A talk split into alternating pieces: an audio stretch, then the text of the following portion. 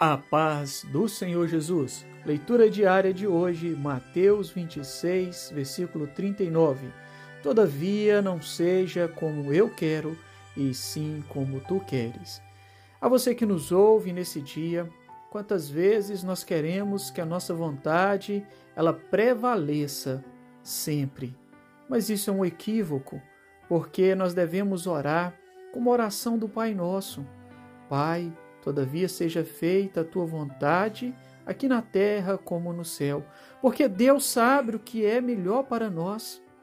Nós não podemos ser insistentes em querer que a nossa vontade prevaleça sempre, porque o Senhor ele sabe, o Senhor o nosso Deus, ele sabe o que está diante de nós e ele tem o de melhor para cada um de nós. Mas e aí?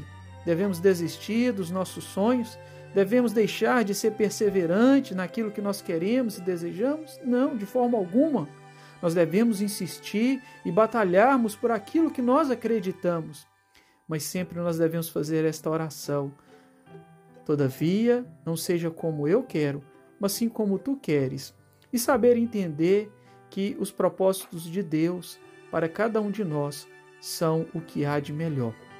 A você que nos ouve nesse dia, não desista dos seus sonhos, mas peça a Deus um sinal, peça a Deus para que Ele te ilumine, para que Ele dirija seus passos, para que Ele te encaminhe. Se você estiver no caminho errado, para que Ele coloque você no caminho certo, para que você possa receber de Deus a sua bênção, para que você possa deixar que Deus cumpra o seu propósito na sua vida.